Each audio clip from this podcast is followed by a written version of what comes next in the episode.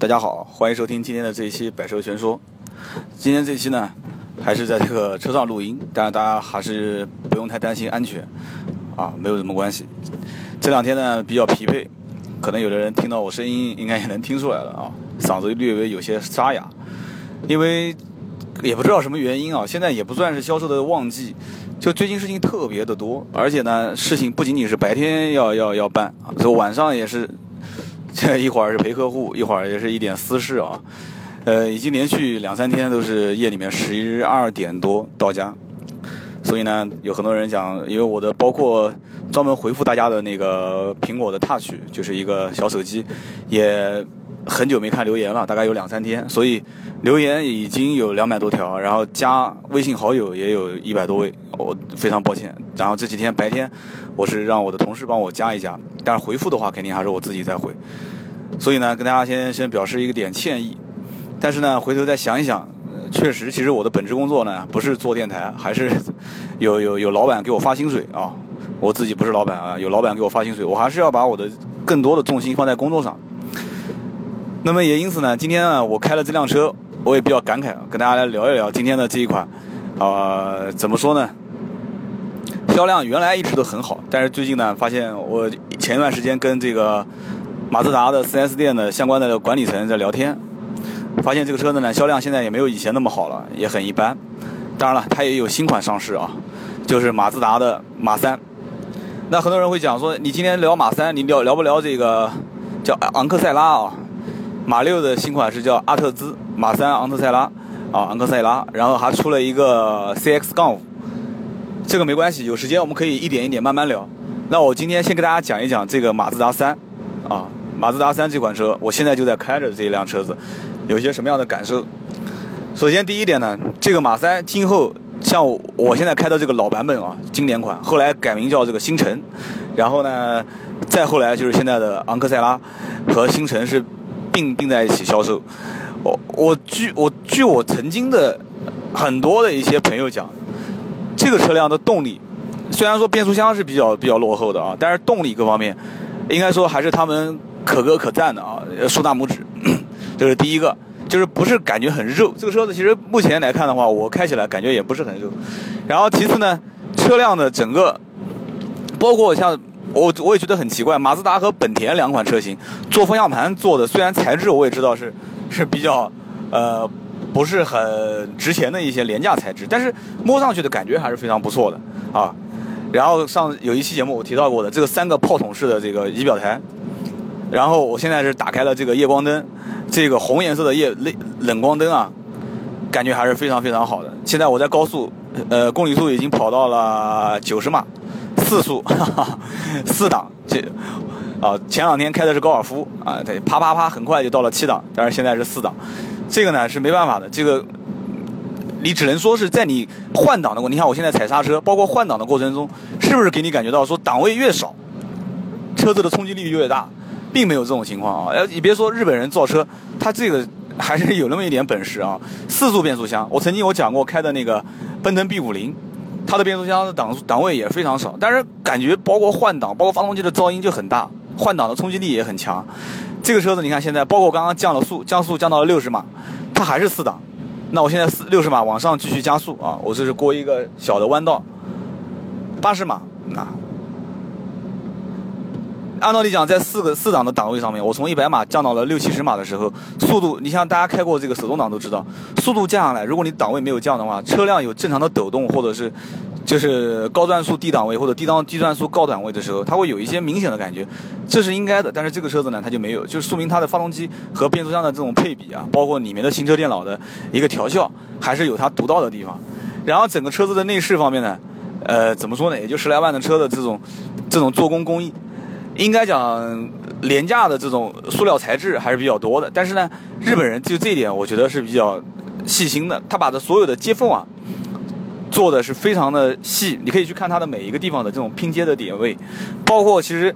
呃，很多人喜欢讲这么一句话，就是看一辆车的钣金做工啊，就是外面，那你就看它的大灯的四周啊，包括因为大灯的四周是它的引擎盖、前中网、侧翼子板，就是几个地方，包括包括前保杠，它几个地方结合的这个位置，所以这个位置可以看到每一个缝隙的大小，有一个叫游标游标卡尺，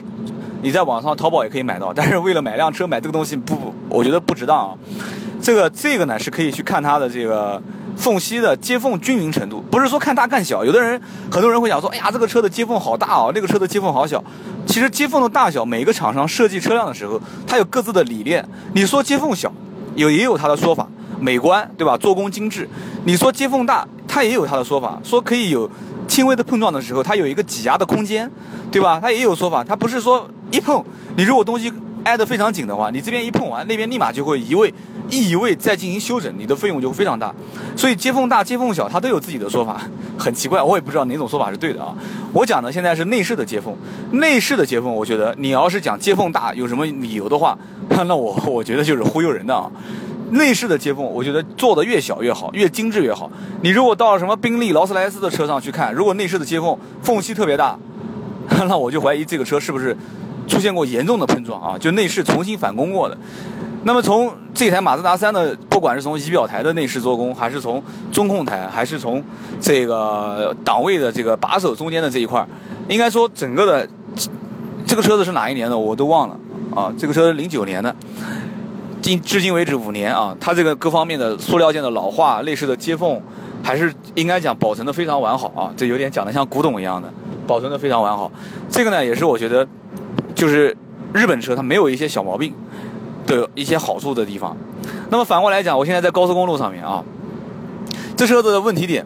第一，它变速箱跟发动机的配比是不错，但是它的发动机的声音还是轰轰轰的在响啊，还是轰轰轰的还在响。我曾经做的那个奔腾 B 五零的那期节目，大家讲说，哎呀，那个那个变速箱啊，那个发动机是捷达的发动机，我觉得噪音很大。那么这一台车子的发动机，我有一点点感觉像开当年的这个奔腾 B 五零的感觉，就是油门一一上高速，油门一踩。啊，或者说我不踩油门，让它自己的定速巡航，它轰轰轰轰轰轰轰的声音就一直不断。我我说实话挺烦躁这种声音的啊。昨天跟前天，包括前前几天啊，开了高尔夫六，整个的车辆呢给人感觉密闭性还是非常好的。但是也很奇怪，前三天开的都很安静，但是到了第四天的时候，我听到那个就是感觉就是也不是发动机的出来的声音，就是一直有一个像小电机在那边响，就滋就一直在响。你怠速的时候它也在响，油门一加它响的更严重。我不晓得是怎么回事啊，所以这个车子呢，我目前就给我一个这种感觉，就是说发动机的噪音和车辆的胎噪非常大。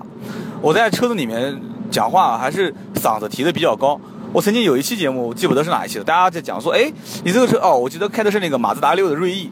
大家说，哎，你这个车不错哎，这个车子录音的效果挺好的，噪音很小。但是今天这一期我不知道录的效果好不好，但是这个噪音给我感觉回馈还是比较大。然后再讲它的中控台，中控台的话还是比较简单的啊，各个各个操控界面也是非常简洁明了啊，跟不管是马六也好，还是马自达全车系，中间一个横置的啊长的屏幕，然后上面有一些简单的时间啊，包括 FM、AM 的一些频道啊、CD 啊，然后下面一些简单的按钮，AM 啊、时钟调节啊、FM 啊，包括 CD 啊，然后呢，这个车子我觉得不管配置高配置低啊，有一样东西我觉得挺挺让我郁闷的。它为什么没有这个 AUX 音乐接口呢？其实你要如果说不插 USB 或者是 SD 卡，我还能理解，这个可能成本略高一些。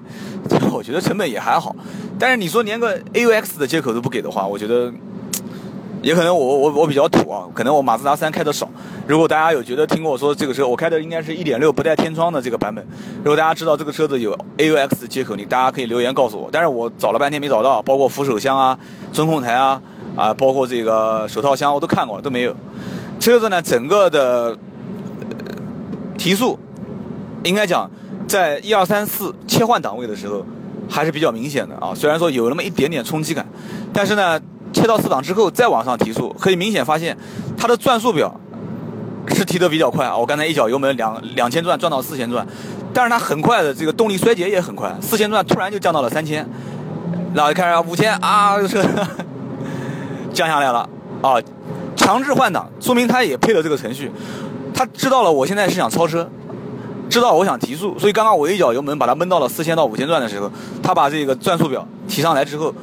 不叫提上来之后，把档位降下来，转速自然提上来，要不然的话在四档它估计一直都会提不到这个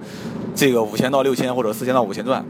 这也是日本变速箱落后的一个一个地方。其实真正它虽然说有一个油门响应的这个这个程序，说啊你现在要加速了，我把档位给你降低，然后转速上升，给你一点推背感。但是这个车子呢，你说真的要把它讲为是马自达喜欢讲嘛，zoom zoom 对吧？驾控体验啊，讲这个叫所谓的什么弯道之王，我觉得这个。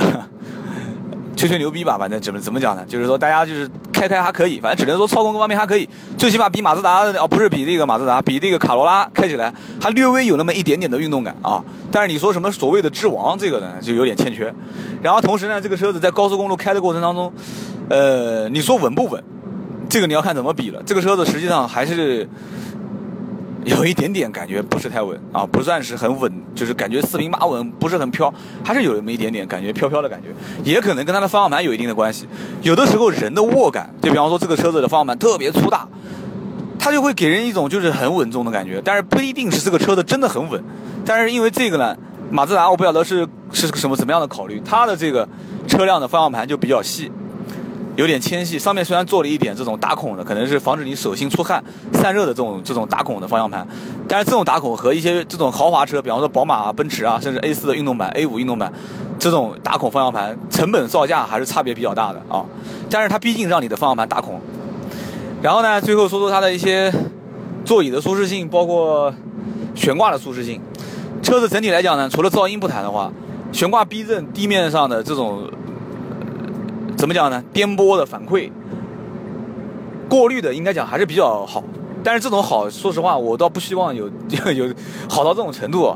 因为我开的这段路，我平时每天上下班都会走。我知道这个路虽然是普通的绕城或者是高速，但是路面某一段的路面是比较颠簸的，我还是比较清楚的。然后它在悬挂的这一块给我过滤掉的是比较清晰。就是说，基本上都把它过滤掉了，就是感觉得到它在帮我过滤悬这个这个这个这个路面的颠簸感。如果说真正一个操控好，或者说操控悬挂操控好，然后转弯支撑性很好的话，它的悬挂应该是相对偏硬朗一点的，更不可能说马自达出一个什么悬挂可调的这种，这是不可能的，十来万的车子绝对不会有的。所以说这个车辆呢，在悬挂方面给我感觉还是比较舒适的啊，但是这种舒适是牺牲运动的前提。然后呢，这个座椅也是。啊，坐在里面包裹性啊，各方面谈不上非常强。你说包裹性强的有点做广告了，只能说是一般，家用轿车啊。然后刹车呢有一点点偏软，这个呢感觉也比较单薄，也是日系车的一个通病啊，也是日系车的通病。你说哪一天日系车的刹车很硬朗，然后车子开起来很稳重，那这一天的话，德系车就很头疼了啊。车子然后卖价又便宜，这世界上我觉得任何事情是相辅相成的，没有那么多好事，那么多便宜可以占啊，叫占不尽的便宜，吃不尽的亏啊。同样的价位，这个车型最后就跟大家聊一聊我自己的一些看法啊。家用代步，然后呢比较喜欢这个车的造型。其实这个马自达的车造型，我知道还是有一批粉丝的啊。呃，家用代步，然后呢又想省省心，然后呢这个空间来讲的话，而且马自达三和马自达六很奇怪。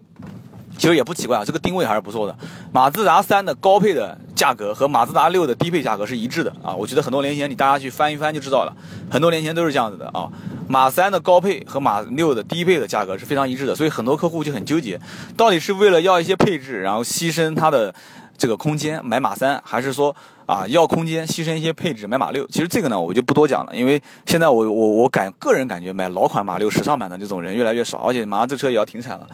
所以呢，今天呢，我就讲了这个马自达三。那有时间大家可以聊一聊这个昂克赛拉。很多人讲说这个车很牛逼的，这个车子怎么样怎么样。其实我个人觉得，通过我对日系车的一些了解，我觉得小日本在国内这几年可能慢慢的会通过一些款型的换代啊，或者说跟日本原厂车型的一些接轨啊，因为大家都在骂，现在都在骂说日本车在国内是一个生产线，国外是个生产线啊，给全地球人的车辆和给中国人的车辆的品质是不一样的。这个呢骂归骂，但是呢从我个人角度来讲的话，我也在骂，日本车他妈太不厚道了，对吧？法国车也也不厚道啊，这个型号各方面标的跟国外一样的，结果车子不是一个车。但是骂归骂，我们一定要学习它的一些好的东西，这是我们应该是能看得到的地方。而且任何人买车一定要结合自身的一些使用的一些范围，对吧？你说你天天就上下班代步十公里，然后平时就跑到市区买点衣服，然后回家。这种样子，你车速根本就跑不上来。买大排量的德系的，然后配置又高的这种车型，我觉得是一种资源资源浪费，同时也是一种讲的再高端一点，就是也是一种不环保、不节能的那种方式。虽然我知道你很有钱啊，然后呢，像一些屌丝，但是呢又住在外地，就是长期会跑很长的这个上班的路线，然后同时又会这个经常会去老家回老家跑几百公里。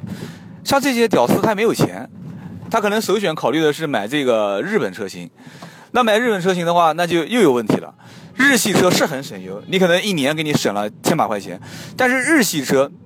从我自身而言来讲的话，确实，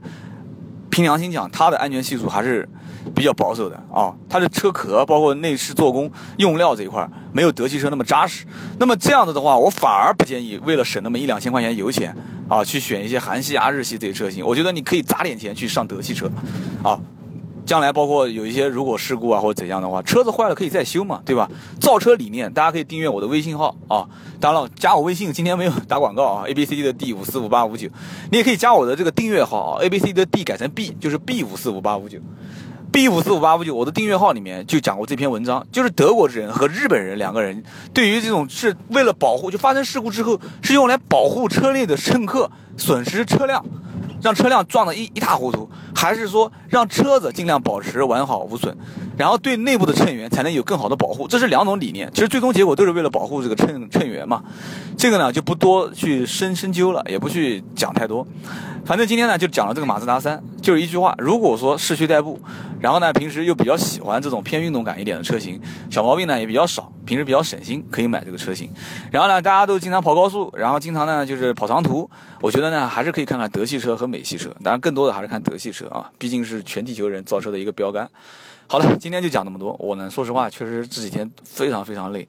然后工作上呢也有一点小小的困扰，因为大家也知道做销售的嘛。这个有时好，有时坏，啊，有时遇到一帆风顺，有时呢又遇到一些困难。那最近呢，我是遇到一些困难，所以呢，今天呢，我就用手机录了这一期。晚上呢比较辛苦，我可能洗个澡就基本上睡觉了。这期节目呢就分享给大家，希望大家别觉得我节目太过于敷衍啊。虽然说我的节目的宗旨是粗制滥造啊，胡说八道。谢谢各位，谢谢谢谢。以后有机会，我还是会坐在录音棚里面跟大家好好的录。好，今天这期就到这里，我们下期再见。